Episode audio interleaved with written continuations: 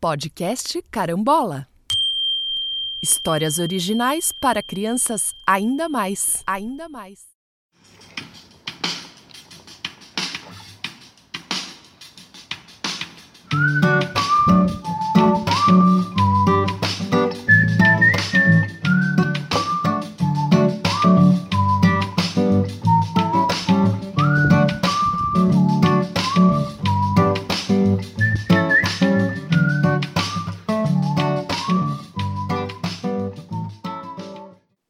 A história de hoje vai ter personagens um tanto inusitados.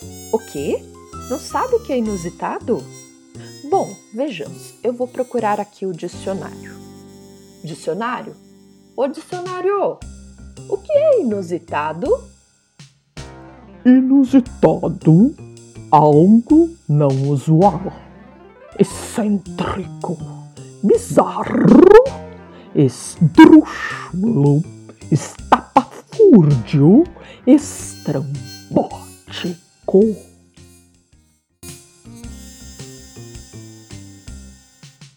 Pera, pera, peraí. Para simplificar, gente, inusitado é alguma coisa que não é comum. Com certeza você já ouviu histórias em que os personagens eram gente, bruxas, duendes, animais, menina, menino, cachorro, gato, fada, princesas, guerreiros, leões, extraterrestres, enfim, uma infinidade de objetos, seres vivos, seres imaginários, fazendo parte de histórias. Mas você já ouviu alguma em que os personagens eram uma parte do corpo humano? Não? Então senta aí que eu vou te contar essa história.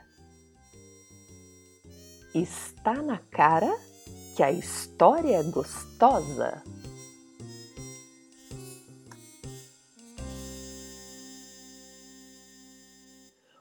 Nariz era um cara enxerido.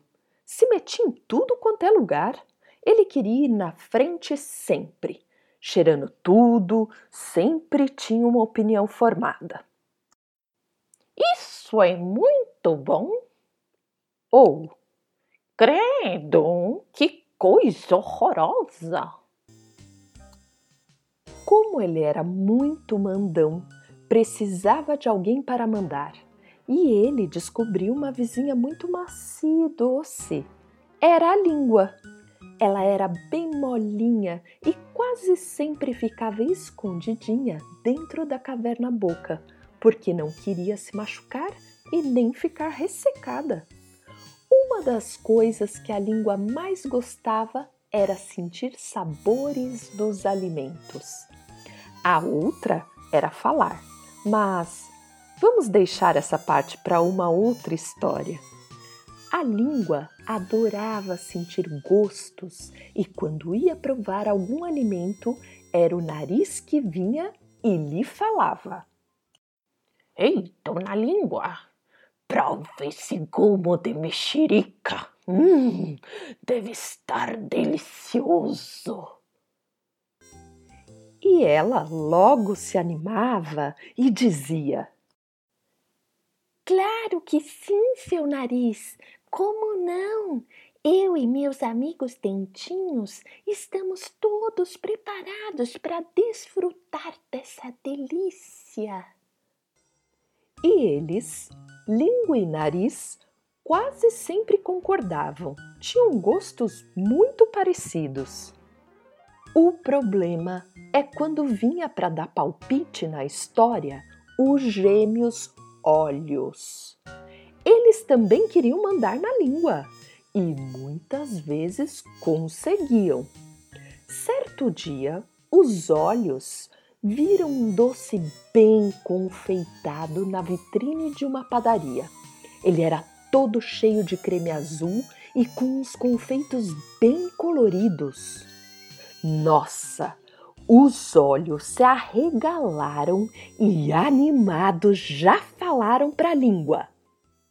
Uhul, vamos comer essa delícia! Tenho certeza que deve estar maravilhoso esse doce! O nariz, como não deixava quieto e se metia mesmo sem dó, foi logo com seu faro apurar se concordava com aquilo. Deu aquela longa inalada para sentir o cheiro do doce e se retorceu falando.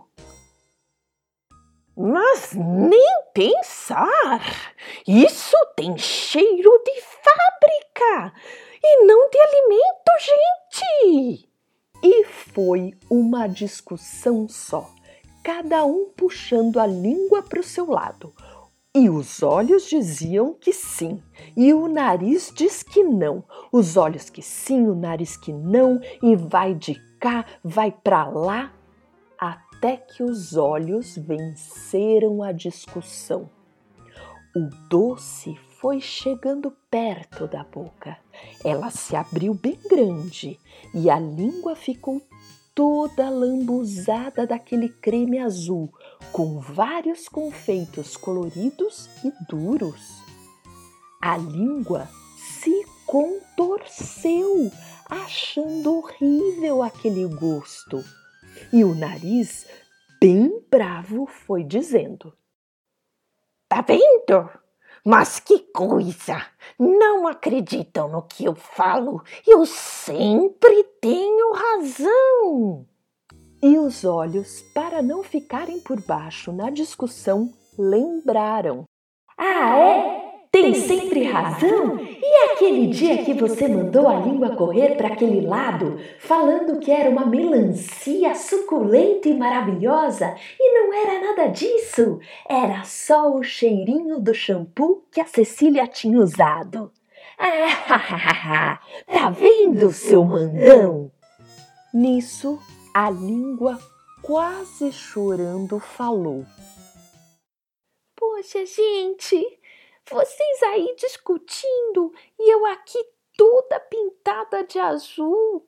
Vamos parar com isso e combinar que das próximas vezes teremos que fazer um trabalho em equipe. Que tal? Os gêmeos olhos falaram. Você está certinha, dona Língua. De agora em diante, ficaremos de olhos bem abertos e atentos às indicações do nariz. E o nariz arrematou. Isso mesmo, dona Língua, está certíssima. Trabalho em equipe é tudo. E a língua falou: Ei, ei, vocês, senhores ouvidos, vamos trabalhar juntos também? Eles nem responderam. E o nariz falou: Ih, deixe quieto. Esses dois ouvidos são muito distraídos para esses assuntos de comida, a não ser que seja pipoca. Eita, que essa história me deu uma fome! Eu vou estourar minha pipoquinha, mas claro, para estourar bem e não juntar piruá, tem que cantar. Arrebenta pipoca, Maria Sororoca, arrebenta pipoca, Maria Sororoca, arrebenta pipoca, Maria Sororoca. Tchau, até a próxima, gente. Caras, carambolas, ora trocam as caras, ora trocam as bolas. Caras, carambolas, ora trocam as caras, ora trocam as bolas.